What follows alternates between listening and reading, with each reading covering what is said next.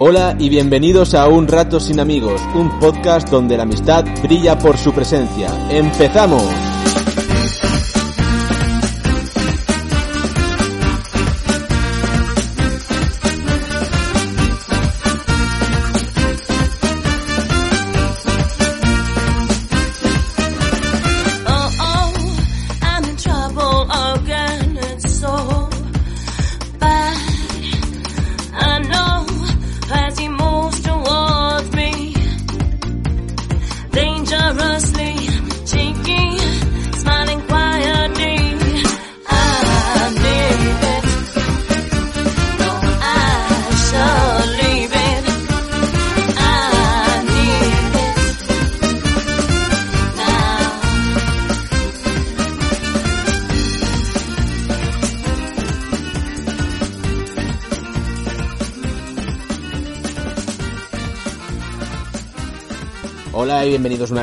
A otro capítulo de Ursa. Para quien no conozca nuestro programa, que sea la primera vez que, que nos escucha por, por Evox, eh, hay que decir que este programa trata de tres amigos que lo único que hacen es tener cada uno su sección, charlar sobre ella y siendo conscientes de que nos vamos a interrumpir el dueño y señor de cada sección tiene el poder de echar a los otros de la misma.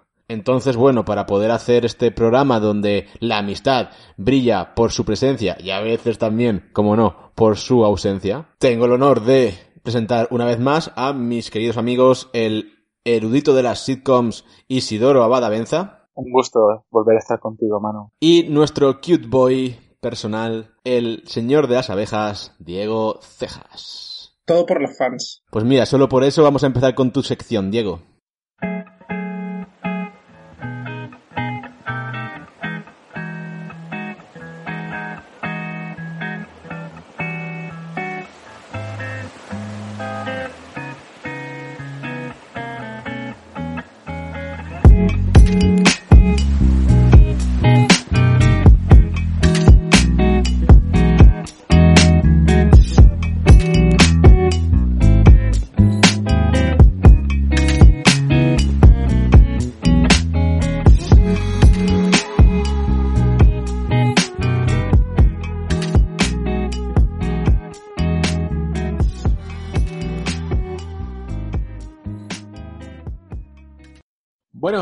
¿Qué nos traes hoy? ¿De qué vamos a hablar? Pues eh, me lo he estado pensando mucho. eh, al principio pensé que sí pixel art, luego que quizás era un buen momento para, para aprovechar el tirón que está teniendo Among Us, pero nos debemos a nuestro público, así que he decidido hablar de, de Scott Pilgrim como se votó en, en nuestra multitudinaria votación de Twitter. Sí, una votación de ocho personas. Creo que, creo que es contraproductivo que haya, que haya nombrado Twitter. Pero es que, vamos a ver, es que votaron ocho personas nada más porque aquí se hizo una promesa en el primer, en el primer programa, Isidoro hizo una, una promesa sobre que él iba a llevar eh, la red de puta madre, que iba a ser un community manager del copón y luego nada, de cero. Eh, yo no tengo culpa si tenemos los peores seguidores de todo, de todo el público español. Claro, métete con el público. Métete co- con los que no nos dan de comer. Eh, están a un paso de votar a la ultraderecha. Vale, vamos a hablar de Scott Pilgrim, de Scott Pilgrim Comics. Vamos a hablar de Scott Pilgrim. Scott Pilgrim, el manga, ¿no? No es un manga, es un, es un cómic canadiense de 2004. Eh, era para darme la entradilla porque ha sido perfecto, Easy.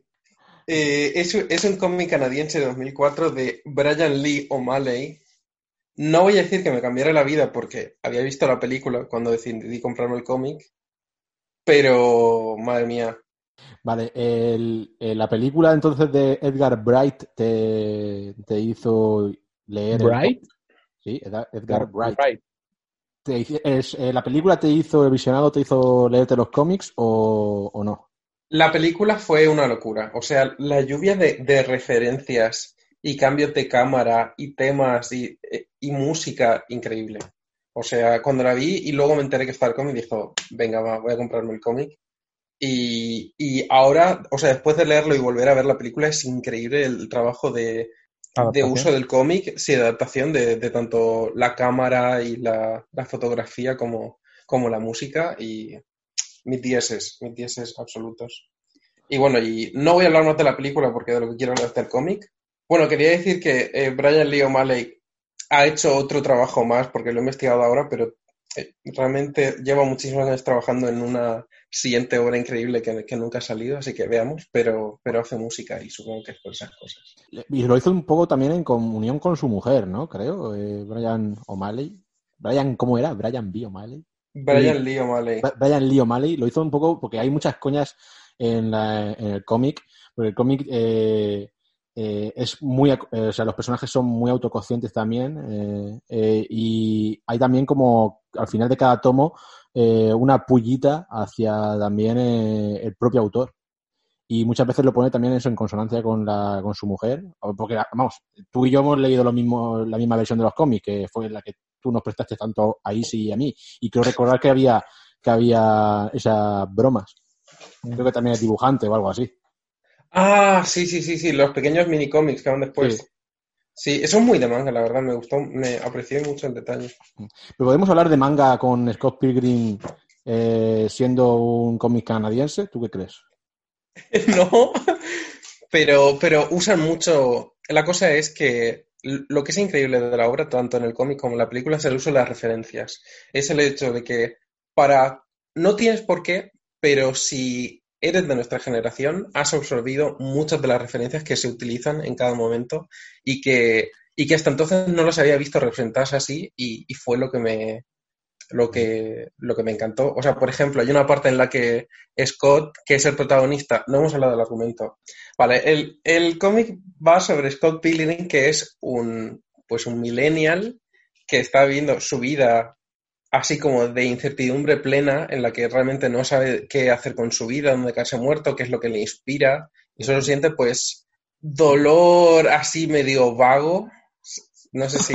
No, no sé si. No, no, está bien, sí. Para mí, cuando Sí, yo me lo leí, para cuando yo me lo leí, es como que es tan vago, o sea, el personaje en sí es tan, es tan vago y depresivo, en cierto modo, que, eh, que es vago hasta para sentir dolor. Es decir, si tiene que sentir dolor, si tiene que sentir algún tipo de emoción, ya sea alegría, dolor, eh, cualquier cosa, lo hace de una manera eh, liviana, superficial. No, no termina de ahondar en, en ninguna de esas emociones porque eso cuesta en cierto modo cierto trabajo. Entonces todo el rato como una especie de ataraxia rara en la que, en la Sí. que vive co- continuamente. Sí, es como. tienen...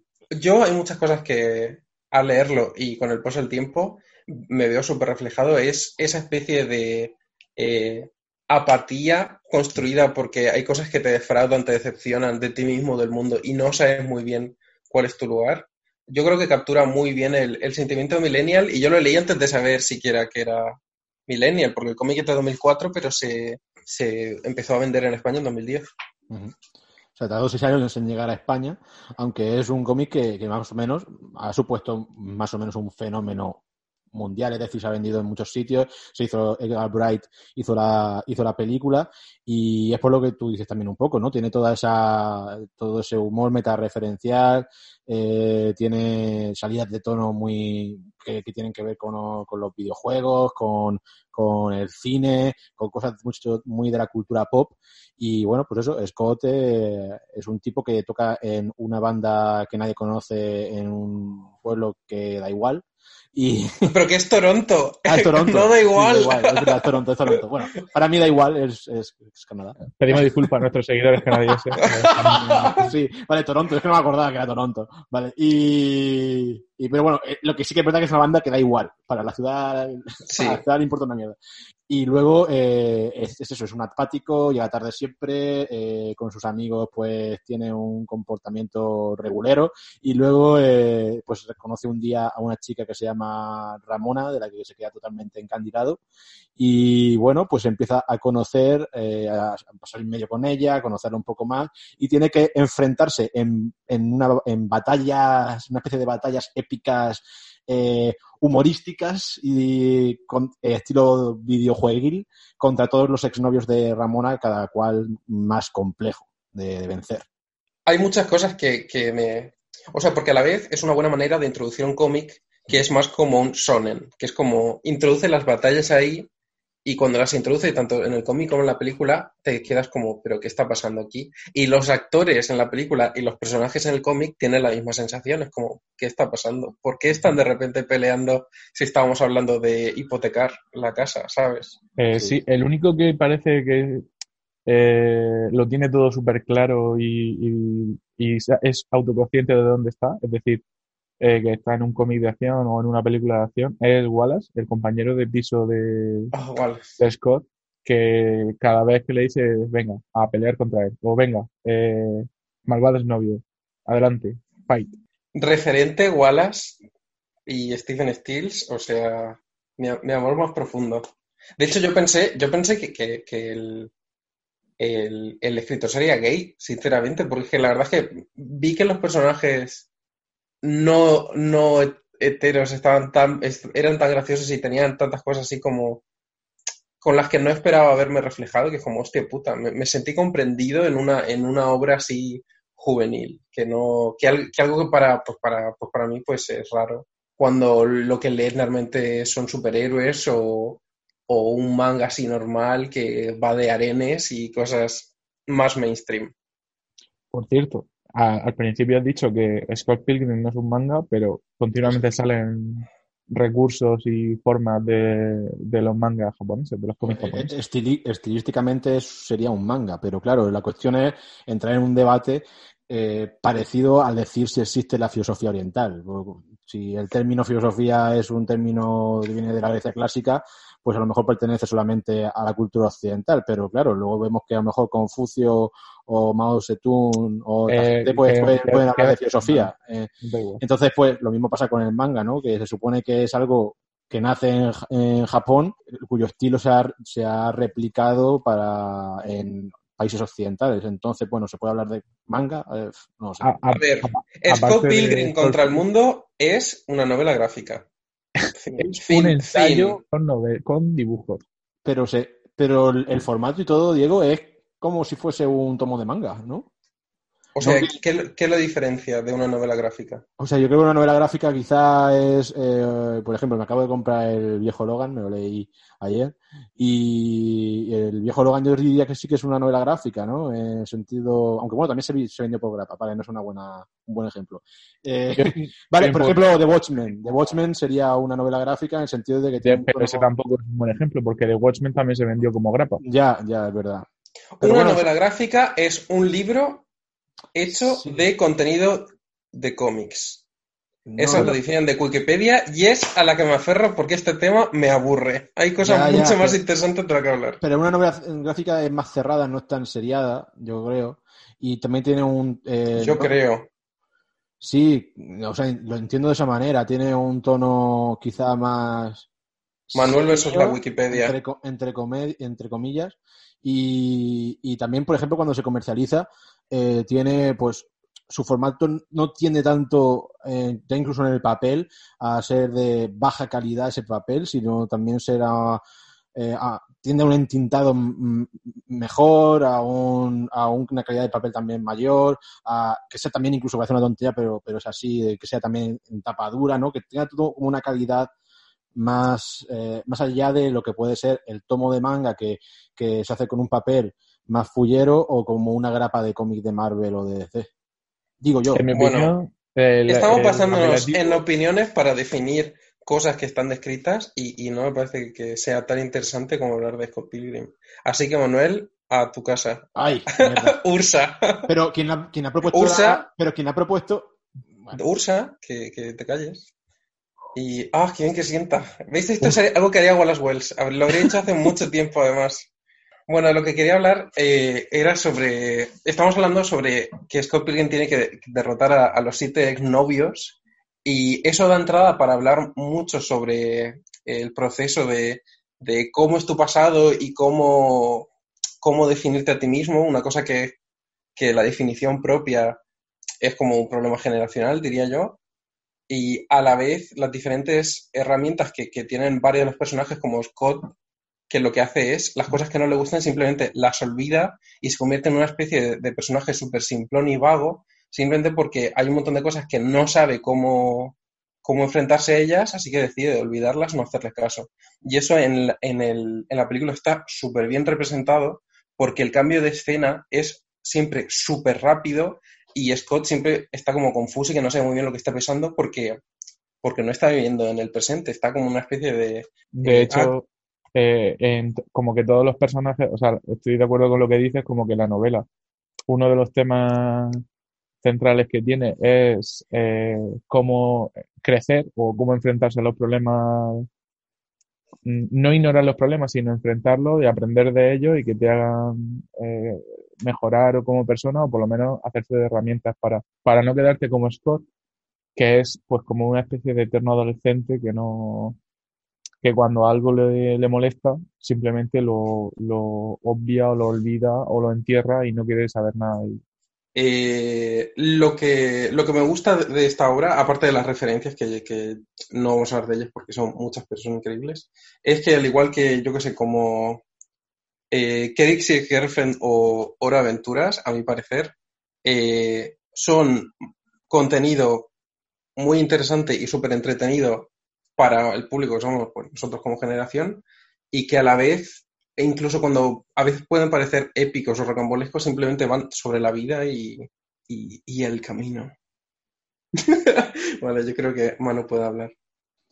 Joder, macho, me ha mandado a tomar por culo cuando el, el debate lo había planteado Easy, cabrón. Pero bueno, el, eh, en fin, quiero decir que. Y el, eh, yo también me gustaría hablar un poco del dibujo, ¿no? Eh, creo que la manera de, de dibujar a, eh, toda, toda la historia es que también tiende mucho a eso, a, a, a un tono que eh, asociamos con algo más infantil, pero que, pero que realmente eh, está tratando de temas, como habéis dicho mientras estaba yo solo callado y triste, eh, ¿Cómo añoramos esos tiempos?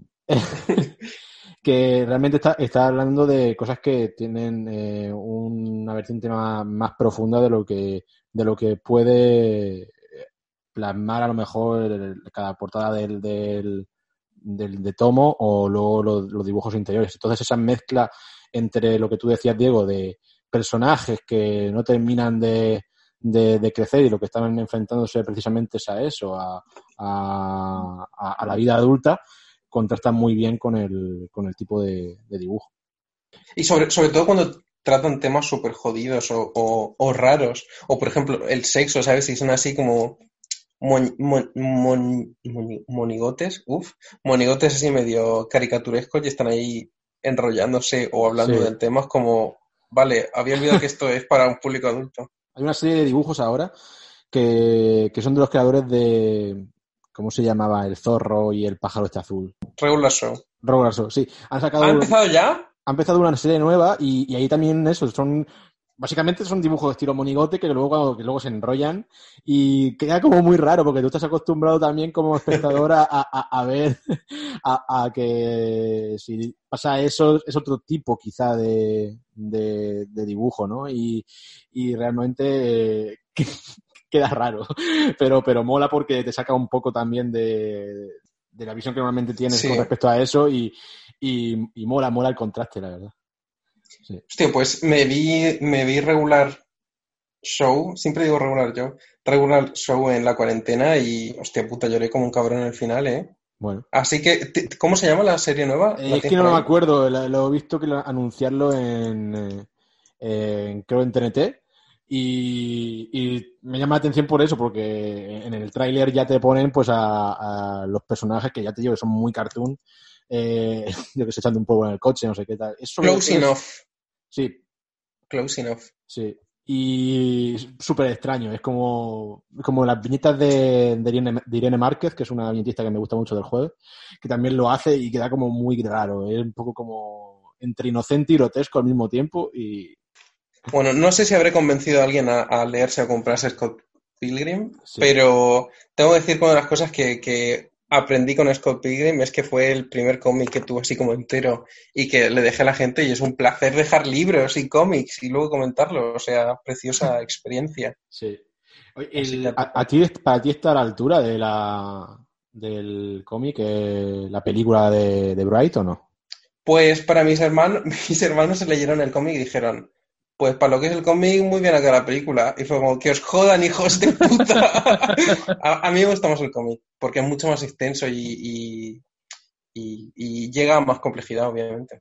Yo creo que el, que el cómic está mejor también, pero yo creo que la película de Bright es muy buena. Es Te lo pasas muy bien, pasas un muy buen rato.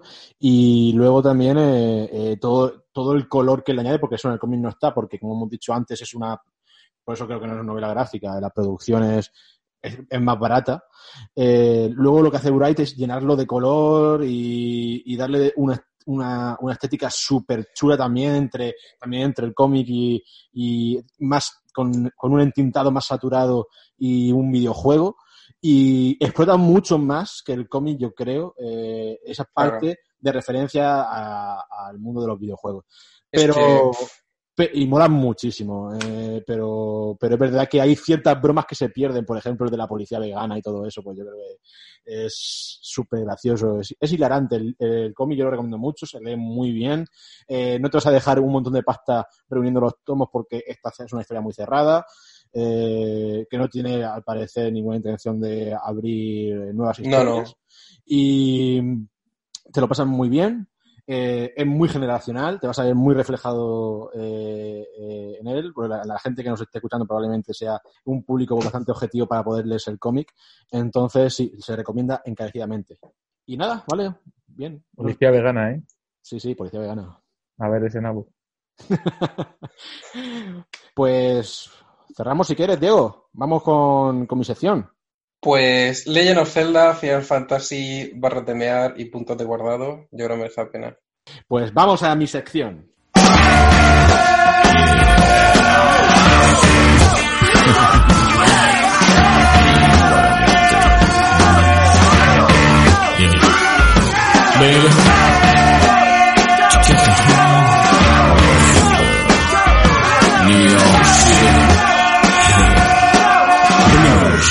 Explosion.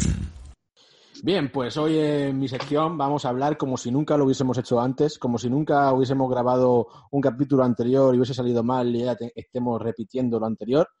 Voy a hablar de, Christopher Nolan y por qué me parece un tipo que tiene que ser muy autoritario y un tipo que al final es bastante conservador en, la- en- las cosas que propone, aunque formalmente innove muchísimo. A Eh, ver, a ver, ¿cómo que autoritario? ¿Eso qué es? Venga, hombre. Sí, sí, sí, sí, Yo sí. estoy en contra. Sea lo que sea que vais a decir, Nolan, seguro que estoy en contra. Eh, Nolan, hijo de puta. Nolan megalómano. Nolan Jesucristo pasando de crítica 2.0. acá. Eh, Nolan, eh, voy a buscarte a tu casa y apuñalarte, cabrón.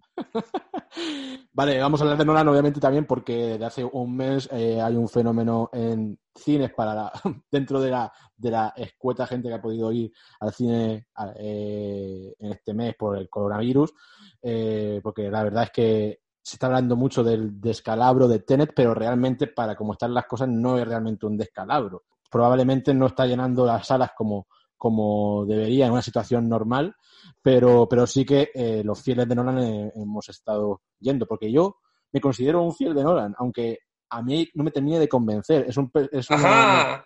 Sí, sí, soy, soy, soy- honesto con lo que digo, pero es que yo no le voy a, no le voy a, a idolatrar, pero sí que eh, reconozco que es un, es un director que me hace darle muchas vueltas al coco y que me motiva intelectualmente. Tener es, la, es quizás la máxima expresión de ello, porque eh, ahora mismo pues esta película la ha grabado sin su apoyo eh, literario eh, habitual, que es su hermano Jonathan, que realmente es el que el estudioso a nivel de eso, a nivel literario, el que realmente pues es experto en Borges, el que realmente puede hacer un desarrollo o un arco de los personajes mayor, eh, hace que le da una dimensión emocional con la que tú puedes eh, implicarte más con ellos.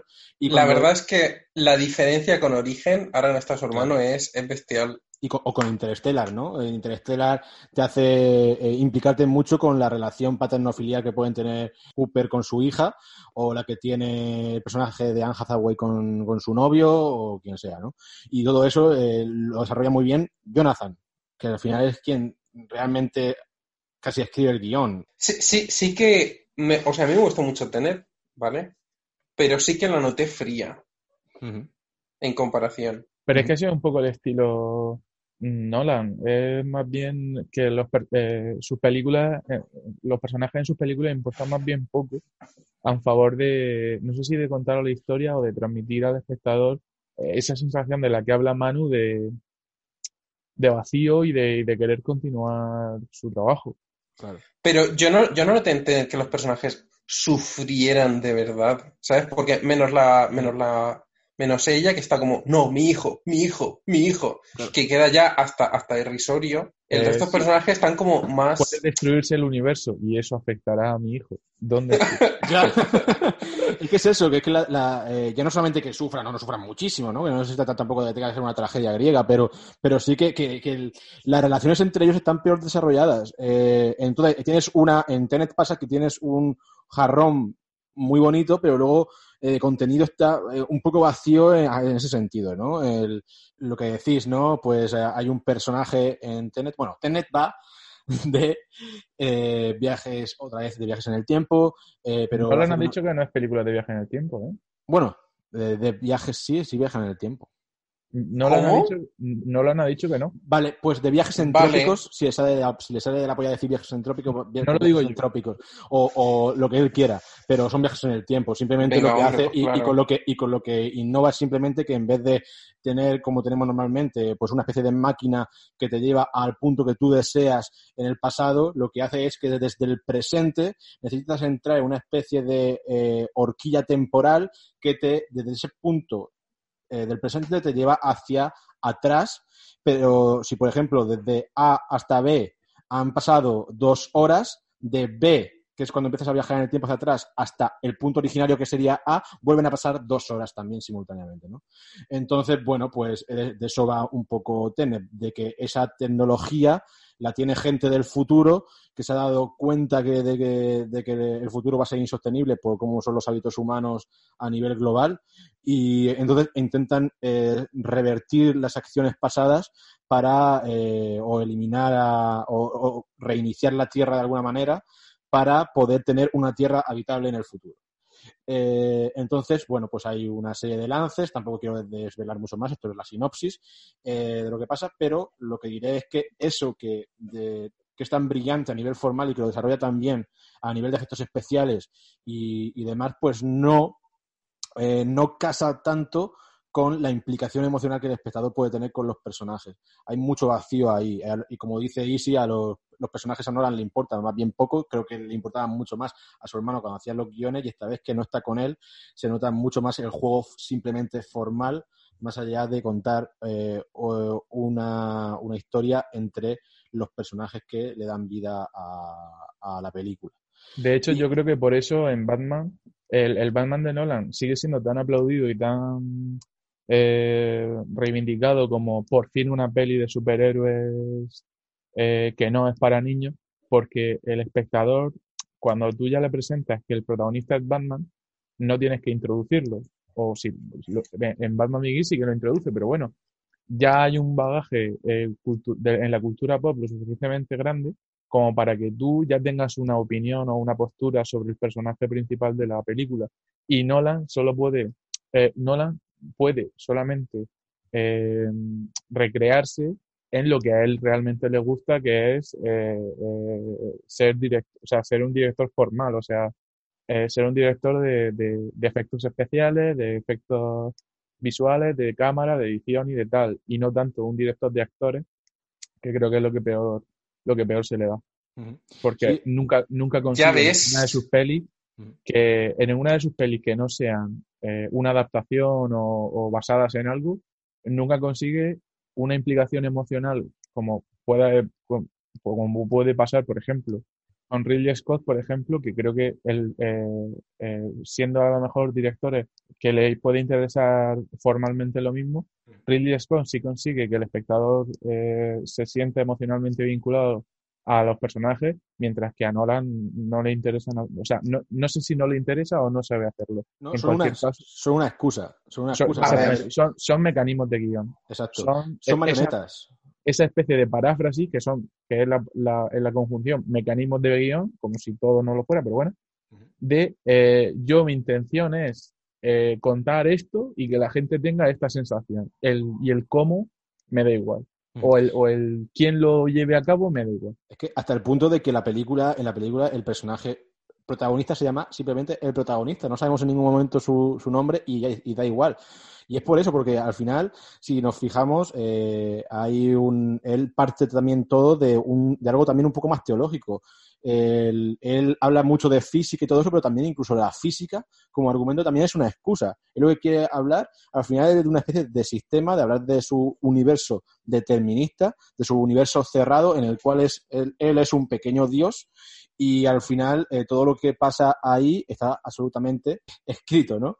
Y, y entonces, eh, eso, los personajes son un poco marionetas a su merced para poder eh, vindicar también una concepción del mundo. Ya la veríamos también, también en Interstellar, en el cual también el tiempo para él era determinista al final. Todo está, hay un alfa y, hay un, y hay un omega. Y de hecho al final... Siendo, siendo todo eso cierto, bueno, acaba tu punto. Sí, sí, que eh, hasta el punto de que si nos fijamos un poco en los nombres, eh, eh, la película se llama Tenet y ese- esa palabra viene de una de un del cuadrado Sator, que es un cuadrado un poco místico dentro de la cábala cristiana, que ¿Qué? Sí, Eh, que era muy, eran para los templarios, era muy importante ese, es- simbólicamente el cuadrado Sator, porque si tú ponías cinco palabras que componían este cuadrado, eh, una debajo de la otra, hacía un palíndromo ya no solamente de cinco, como si es solamente la única, la única palabra tenet, sino un palíndromo de 25, ¿no? Sator, eh, Arepo, Tenet, eh, Rotas y se me ha olvidado la otra. Ópera. Eso, perdón. Eh, pero todas esas palabras no salían acaso en la película. Sí, sí, por eso. Entonces, eh, estas cinco palabras son Sator, Arepo, Tenet, Ópera, Rota. Si la pones eh, cada una en este orden debajo de la otra, ves que va a cruzar tanto en vertical como, eh, como en horizontal, eh, haciendo una especie de, de cruz. Que... Manu ha hecho los gestos al revés de vertical. Yo es verdad, en la cámara he hecho al revés, horizontal y vertical, porque soy medio disléxico. Vale, pero un saludo a los disléxicos que nos escuchan. Eh, pero, pero bueno, haciendo una especie de cruz, que luego también los templarios llevarán en el pecho, y esa cruz forma la palabra tenet. La N forma el núcleo de esa cruz. Y luego, todo el rato, da igual eh, por el lado del cuadrado que tú leas la palabra, vas a, vamos a volver a ver ordenadas Sator, Arepo, Tenet, ópera rotas. Entonces, eh, tienes un palíndromo de 25. Además, esas palabras en latín tienen un significado unidas eh, que, que, dice algo así como sat, orare, poten, et, ópera, eh, rotas, que significa suficiente poder para orar y trabajar a diario, que desde un prisma un poco más cortito, que luego se, se difundía mucho entre, entre, los sacerdotes de la Edad Media y del pueblo llano, era ora et labora, que es reza y trabaja para cumplir la misión de Dios. Uh, bueno, lo fantástico de esto es que estas palabras, satorare, potenet, ópera, rotas, son los nombres propios de sitios y personajes que aparecen en la película. Y si además estamos hablando de que el tiempo es un palíndromo para Nolan en esta película, todo está absolutamente cerrado para, para él y está proponiendo pues un sistema determinista y una concepción del universo y del tiempo determinista, en el cual es el, es el Dios que ordena todo esto. Y el protagonista es el mecanismo por el cual llega a plasmar también toda esta historia. ¿Vale? Siendo todo esto cierto y que yo creo que sí que es verdad que tener respecto a Interestelar, por ejemplo, se quedó fría, ¿acaso no el hecho de todas estas cosas no nos estaba diciendo desde el principio, incluso si ya conoces el cine de Nolan, que sabías a lo que venías, uh -huh. a mirar donde tienes que mirar, ¿sabes? A que los personajes no son lo importante de esta historia, sino que es un experimento sobre otro tipo de, de estructura. Uh -huh. Sí, el, la cuestión es claro, es que si tú asumes eso, desde luego tú sabes a qué tipo de película vas a ir a ver en un primer visionado y lo vas a disfrutar al mismo tiempo que te vas a cabrear un poco, porque es tan, es una obra tan megalómana que, que no te va a dar tiempo a pillarlo todo. Y más aún cuando te estás arrojando también conceptos de la física, que luego al final van a tener muy poco que ver, porque al final es todo teología, como estoy demostrando, y que los, te los lanza por, un poco como para actualizarte un tema que está mm, desde el inicio de los tiempos en la historia del hombre. Pero ¿Te gusta pero, poco? Que me encanta, que luego, eh, que me encanta el acertijo, si te, te estoy dando la razón, que luego mm, lo disfruto mucho cuando lo, cuando lo desentraño. Pero, pero es verdad lo que dice eh, Easy, que, que lo que está obligando es a siempre tener una actitud de eh, voy a ver una película de Nolan, voy a resolver un puzzle que al final, este puzzle al final le van a faltar piezas, porque si no quiero desvelar mucho por qué, cuando luego los, eh, los que nos están escuchando vayan a ver la película, verán que también pues hay ciertos agujeros en, en todo esto que, que propone. Pero bueno, eh, que al final lo que quiero decir es eso, que, que es un, un autor megalómano y se veía desde Origen, se ve desde Interstellar y ahora definitivamente también con Dunkerque y con, y con, y con Tenet en el sentido de que quiere hacer este tipo de, cosas, cosas que sobrepasen a- al espectador como, como a un como a un visitante en- de, de las ruinas del antiguo Egipto le sobrepasa o no le da el ojo para poder contemplar en toda su magnitud o a al menos en, en un primer, en un primer vistazo las pirámides de Egipto. Entonces, pues eso, él es un gran faraón que quiere ser enterrado por su propia obra.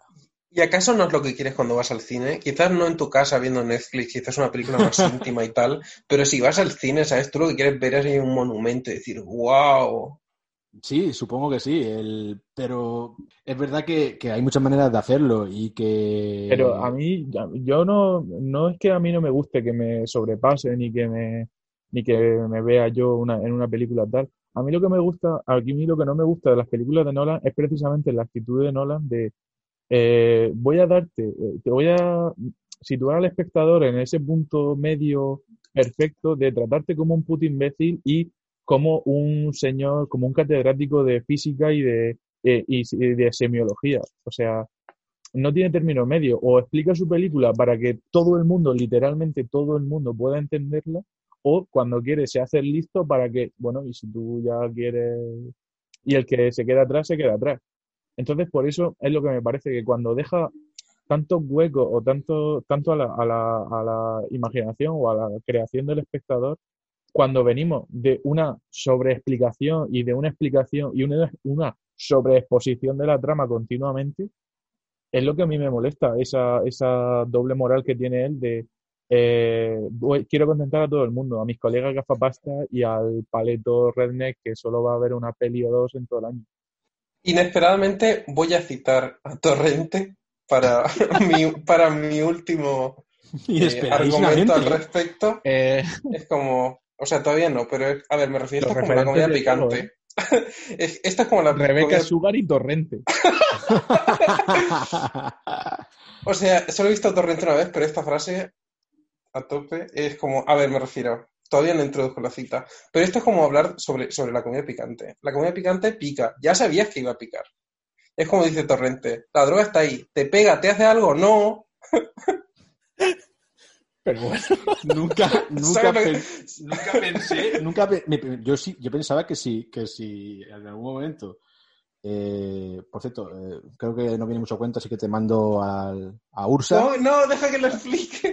Venga, tienes, tienes 20 Manuel segundos. para- rencoroso, como todas podéis ver. Ya sabes, o sea, ya sabes cómo es Nolan. O sea, me refiero, si si ibas a ver una película de Nolan, ya sabías cómo iba a ser. Y por cierto, antes que me mande a Ursa, eh, os recuerdo que se acerca Halloween, así que por favor, meter todos vuestros juegos en vuestra lista de deseados porque habrán rebajas. Silenciado Diego. Eh, nunca pensé que, que Diego sería el que citase a que Torrente. a Torrente, ¿eh? O sea, Diego, nuestra. eh, nuestro cute boy, nuestro cute boy, aquí, no sé, es una cosa como muy extraña. ¿Crees que somos una mala influencia para él? Deberíamos de dejar de hacer este podcast. Y- Sí, quizá, quizá. quizá si su camino, si su camino va a ser el de Torrente, Torbe, Nacho Vidal y toda esta gente, quizá, no sé. Sí, sí. eh, Nuestra, nuestra obligación moral es salvar el alma de Diego. Nuestro obligación. Claro, es el argumento de las brujas. Debemos salvar su, su alma y por eso debemos quemarlas. ¿No? Pues lo mismo con Diego. Pues debemos salvar su alma fuera del, fuera del podcast. No, hombre, hay que. Diego es responsable de sí mismo. Si él quiere citar a Torrente, Vale. está en su, está en su derecho. Bueno, ¿quieres decir algo más? Sí, sí, sobre contra Nolan. Nada, simplemente eso, que, que sí, que, que a mí su, su película más honesta siempre me ha parecido El Prestigio, porque creo que todas sus películas son un poco eso, son un truco, un poco un truco de magia. y que cuando ya te sabes el final, gran parte de la película pierde su encanto. Pero mientras no lo sabes, te quedas maravillado con lo que estás viendo. Al final es eso, que es que eh, y también eso, lo que esté tirando que esté tirando también tanto de eh, conceptos físicos para que luego no te los desarrolle, para que te los arroje a la cara, eh, como los hace en Tenet, para que al final luego todo, todo el armamento teórico realmente sea esté fundamentado en algo teológico. Pero en, me- en me raya. Interestelar también pasaba un poco. Claro, o sea, pasaba Todo el tema con la gravedad, para que luego fuera, eh, porque el amor de un padre por Exacto. su hija atraviesa Sí, toda dimensión posible. Exacto. Bueno, eh, si eso no te daba vergüenza ajena, pues bueno, pues, pues sí, Exacto, oye, la peli está guay, pero bueno. Sí, sí, que a mí me dio, cuando lo vi también dije, madre mía, vaya estafa, claro, eso también. Que luego la película es, un, es una, Es buena una peli, obra sí. de arte, eh, pero... Desgraciadamente, el hijo de puta. A mí me encantaría que Nolan no hiciera pelis tan buenas. Me encantaría poder Mm. mm, que más gente lo odiara y que no me viera yo solo en esta cruzada, pero Mm. Como que desde eso en Interstellar ya me, me tocó el cocoro demasiado de decir, pero bueno, pero esta persona se piensa que yo soy retrasado o qué cojones pasa. Desde entonces lo tengo cruzado. Sí, sí, es un poco como, al final es ese, ese hálito conservador eh, en el argumento que a mí me, me, me tira para atrás. Entonces, bueno, Tantas pues- alforjas para este viaje también. pero al mismo tiempo me estimula. Estoy un poco entre Diego que lo que le encanta, entre tú que lo odias, pues yo estoy un poco a caballo. Es como me gusta por lo que me estimula, pero al mismo tiempo eh, digo, y huele a rancio por algún sitio. En fin, eh, Diego va a volver ahora con tu sección, Isi. Pasamos a tu, a tu sección, cierras este programa. Vamos allá.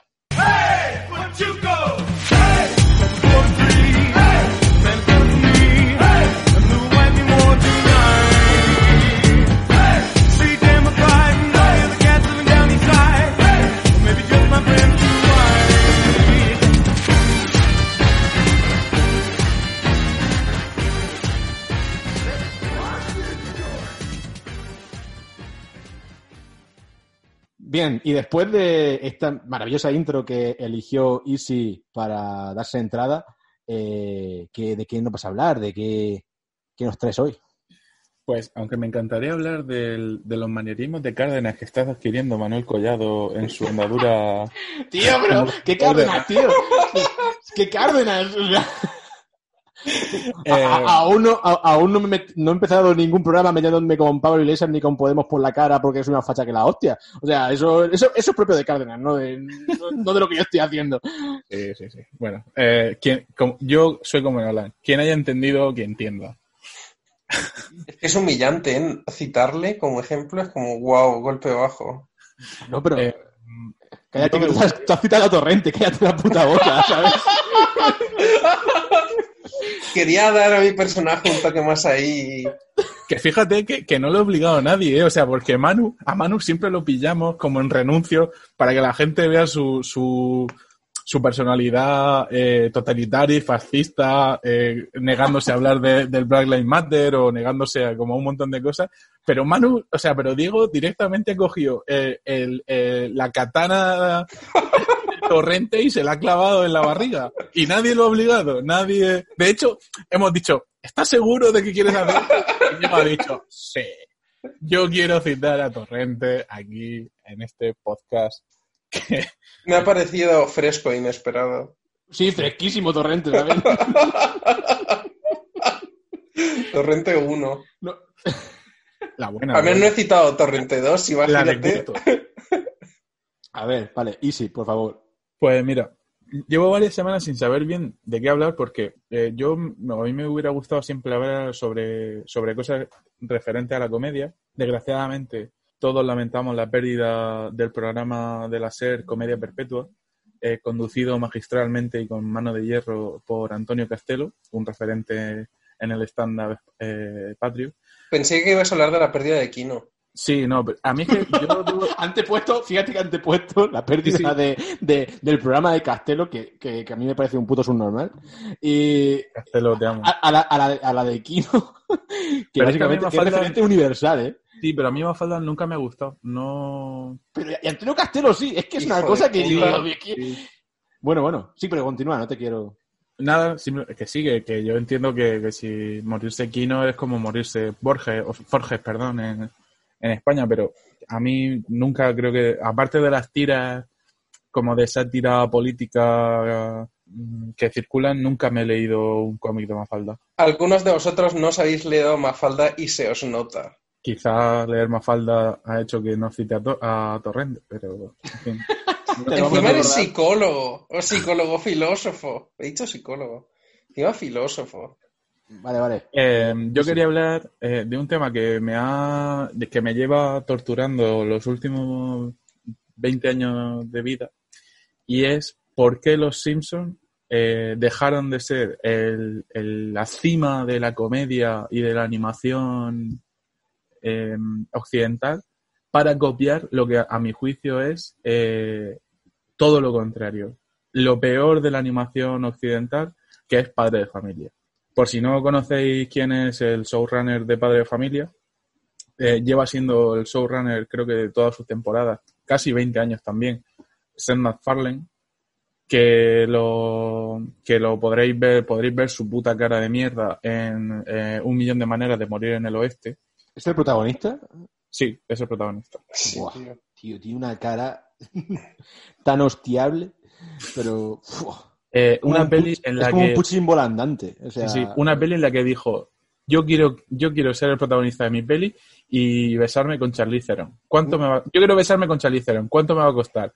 100 millones de dólares haciendo una peli. Y él dijo, como es. Ya Theron, no, Charlize Theron no ha hecho nada, nada tan asqueroso desde Monster, ¿eh?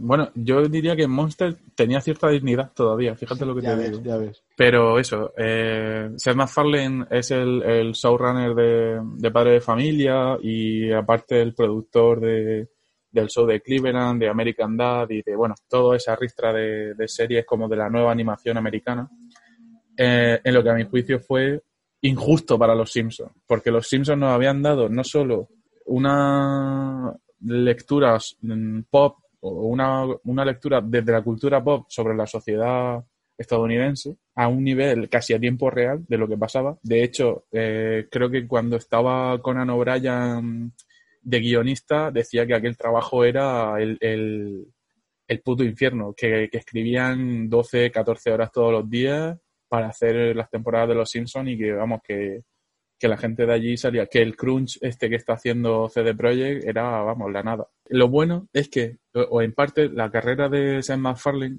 es que provenía como de series de animación eh, que justo a nuestra generación nos trae muy buenos recuerdos, como Ed, Ed y Eddie, Vaca y Pollo, Johnny Bravo y todas estas de Cartoon Network. Que, que, bueno, no sé si a, mi a nuestra generación, desde luego a mí, eh, Ed, Ed y Eddie y Johnny Bravo eran la puta hostia.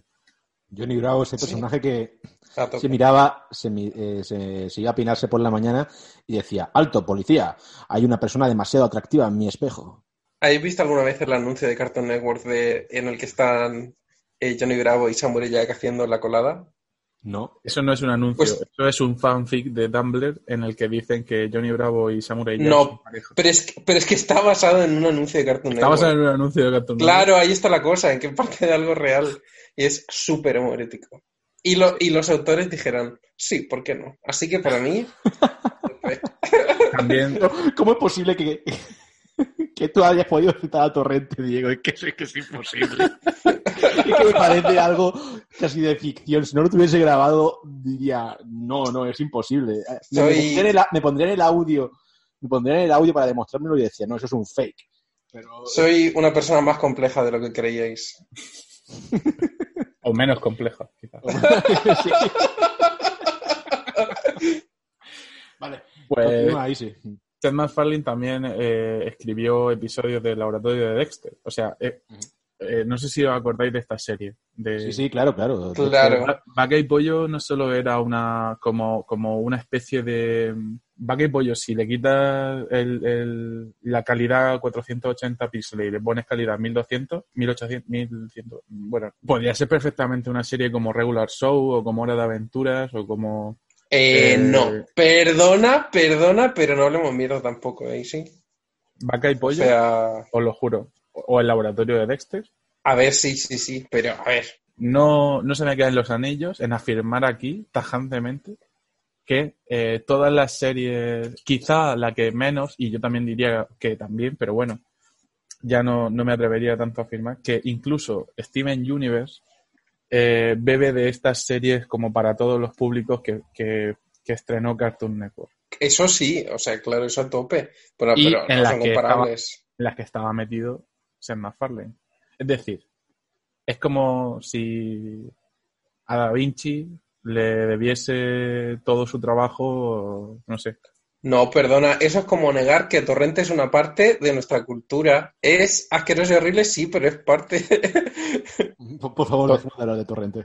Torrente nació, Torrente nació como una crítica, o sea, Torrente nació Eh, como, ¿Ves? como- como una exageración, pero eh, lo que no se esperaba Santiago Segura es que los fachas españoles fueran a asimilarla de manera tan gustosa. Como, la, como el Belachao, es una cosa...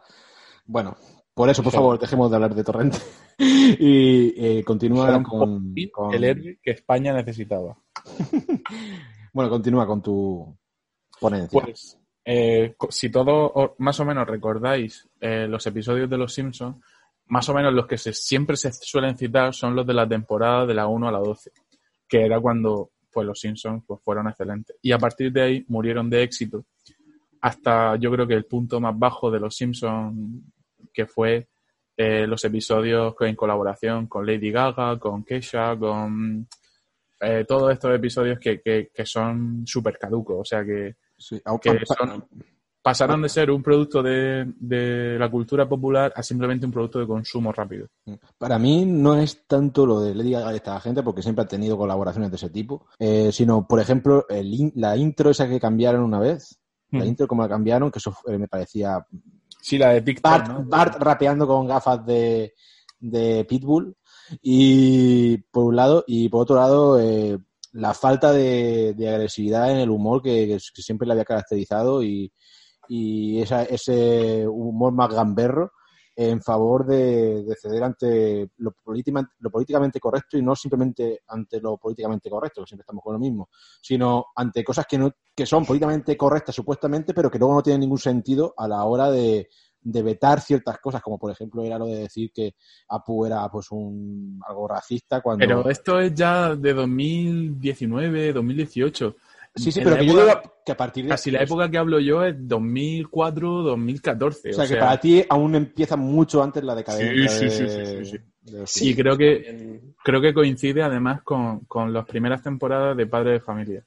Porque Padre de Familia, por decirlo así, empieza desde el punto donde lo dejan los Simpsons, como una especie de crítica mordaz pero velada a la, a la cultura americana y pasa a ser directamente una crítica abierta, burda y literal a, cosas como eh, la mojigatería o la, eh, los principios de la televisión o la hipocresía o, o todo ese tipo de cosas. Y creo que ahí fue cuando Padre de Familia se aprovechó de- del tirón de los Simpsons para empezar en ese punto que luego mm, banalizaron totalmente el, el debate o, o la crítica que hacían los Simpsons hacia la televisión como un medio de, de masas creadora de, de- creadores de opinión y pasó, pasó a ser directamente Padre de Familia una especie de, de, de algo en lo que me- en, en mi opinión es muy americano que es tú a mí no me mandas.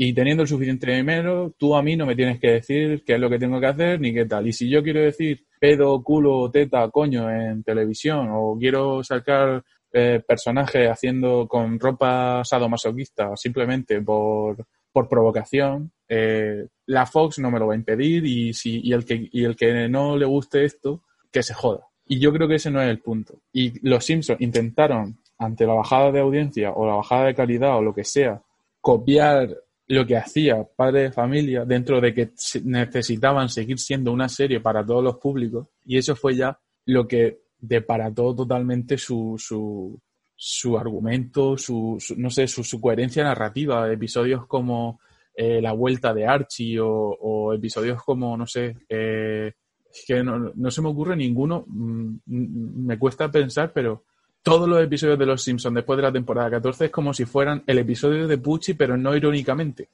Sí, comprendo Sí, el sí, sentimiento entiendo, totalmente. sí. Y, Lo curioso y- es que... sí, sí. Perdona, sí, sí, di, di, di, Diego. que, que sí, o sea, creo que totalmente que, que- o sea, se puede ver el, el final del, del amanecer dorado de los Simpson y, y Padre Familia fue cuando rompió y lo volvió todo más brusco, más violento y más fácil y menos refinado, digamos, pero también creo que es una fase interesante y que, que, permi- que ha permitido la evolución de la comedia animada en muchas direcciones.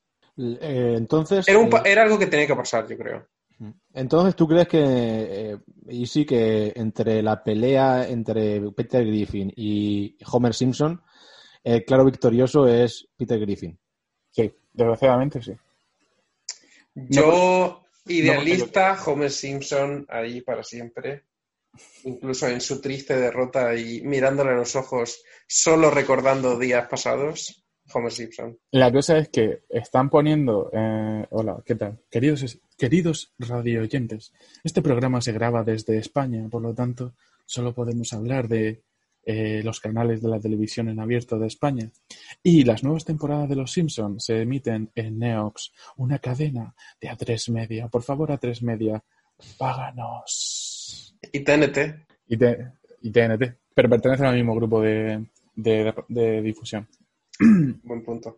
de, perdón, de distribución. Lo que me ha resultado curioso de la última temporada es que los propios guionistas de los Simpsons, o los propios Simpsons, como si fueran un, un- una especie de Frankenstein, han tomado vida, y- han tomado, han cobrado vida y han tomado conciencia de sí mismos, se saben una especie eh, como de producto inmortal, es decir, que la Fox no los va a cancelar nunca, aunque literalmente insulten a la Fox continuamente aunque, pag- aunque insulten a la gente que paga sus salarios, saben que la Fox no los va a cancelar porque los Simpsons siguen dando dinero 30 o 40 años después de, de su este. Entonces, se han vuelto tan autoconscientes de ese hecho que las últimas temporadas de los Simpsons, sobre todo a raíz de la victoria de Trump, son eh, vuelven a ser una crítica no tan buena, pero muy como con mucha mayor calidad que los últimos que la última década eh, no solo al sistema político estadounidense, sino a la propia, al propio sistema de cadenas y de, y de distribución y de producción de auto- contenido audiovisual eh, americano, que realmente, eh, a mi modo de ver, los hace mucho más kamikazes lo que están haciendo ahora que cuando en la temporada 1 Homer era, eh, decía literalmente, o, o, por ejemplo el capítulo de, de la huelga en la central nuclear, eso en Estados Unidos era una bomba atómica, eh, que eso se liberara en la cultura popular y que lo vieran niños, eh, más que lo que están haciendo hoy día, que es literalmente criticar a megacorporaciones que saben, de las que se saben a salvo porque se saben rentables. Claro. Sí, Entonces, sí. esa posición de privilegio me parece estupenda para decir lo que están haciendo, pero solo creo que solo lo aprecio yo, o gente como yo, que somos Sí. putos nerds de la televisión. Pero eh, es verdad que el, el capítulo de la huelga y todo eso, claro, es, es una bomba como tú dices, porque eh, en una cultura como la estadounidense, en el que el está en el sindicato o está en un sindicato o sindicarse, es lo más parecido a ser un, un sucio comunista, y en el que apenas hay sindicatos o es casi un tabú. eh, No sé, no sé si habéis visto American Factory, el documental eh, producido por Obama. No, Netflix, no lo he visto. sobre sindicatos y la introducción de, del mercado asiático en Estados Unidos. Pues no, pero lo apunto. Eh, pero, pero bueno, que aquí tenemos, estamos muy acostumbrados a que, a que, a que existan los sindicatos, ¿no? En Europa tenemos esa, sí estamos acostumbrados, pero en Estados Unidos no. Eh, es, un neoliberal- es un neoliberalismo muy fuerte y no existen tantas entidades de ese tipo. Y de hecho está mal visto estar en una.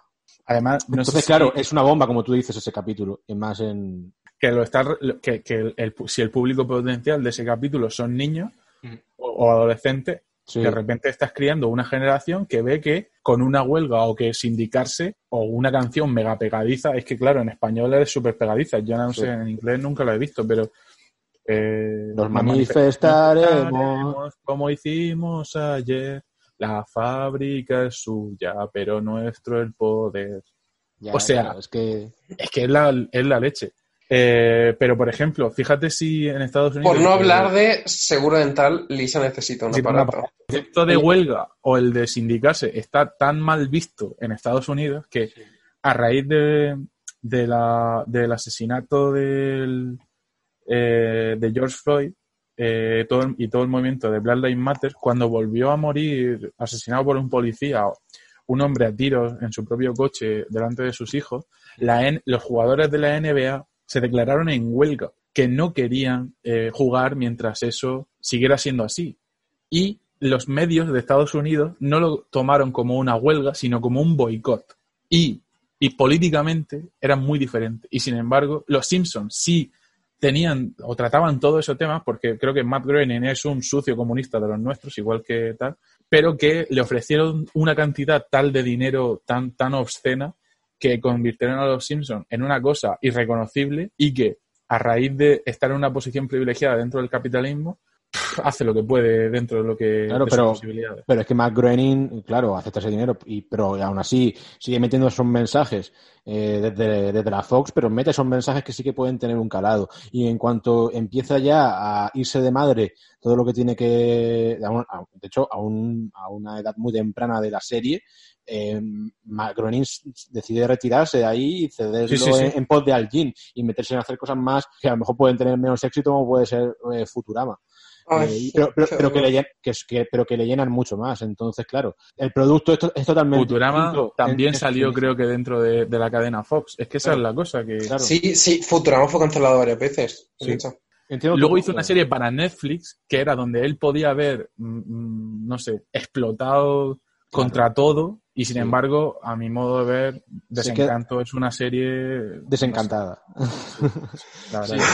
Pero bueno, que eh, entiendo tu punto. Es el mismo punto que puede tener a lo mejor eh, Deadpool en Marvel, que es pues reírse de la, la mano que te da de comer, pero estando cómodo sabiendo de que la mano que te da de comer No va a dejar va- ¿no? te va a dejar caer porque le está dando beneficio.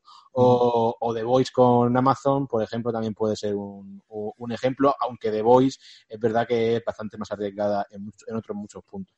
Eh, The Voice está haciendo lo más políticamente lo más arriesgado que he visto yo en la ficción estadounidense en la última década, más allá que Homeland o que The Americans o que cualquier otra cosa, y no está sirviendo para absolutamente nada. Pero bueno, eso, eso es un tema que podemos abordar en, en el próximo programa, Sí. cuando yo creo que haya, haya terminado, porque creo que va a terminar ya la semana que viene. Estamos grabando esto a día 4 de octubre y saldrá cuando salga, pero que creo que el, que el próximo viernes eh, tenía segunda temporada, podemos hablar de ello con más detenimiento. Bien, pues sí, pues muchas gracias por, por estar conmigo una vez más aquí en un rato sin amigos. Gracias, por, haberme, gracias por haberme mandado un rato a, a callarme, cabrones. Y nada, nos vemos en, en el próximo programa. Sabéis que podéis seguirnos eh, tanto en Twitter como en Instagram. Eh, y si nos habláis por ahí, cualquier cosa, tenéis alguna sugerencia, pues aquí nuestro mal community manager Isidoro Abad Avenza os contestará encantado. Nuestro ocupadísimo. Da- pero da mi DNI también y mi calle. Oye, tú dices el, fasti- el fascista de Manuel Collado Hermosilla, ¿sabes? no sé.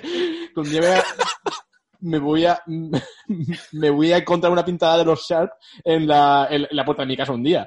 Así que bueno, que sin más dilación, escribidnos, decirnos lo que queráis, hacernos sugerencias o simplemente escucharnos y darnos amor. Un abrazo a todos. Adiós. Cuidaos.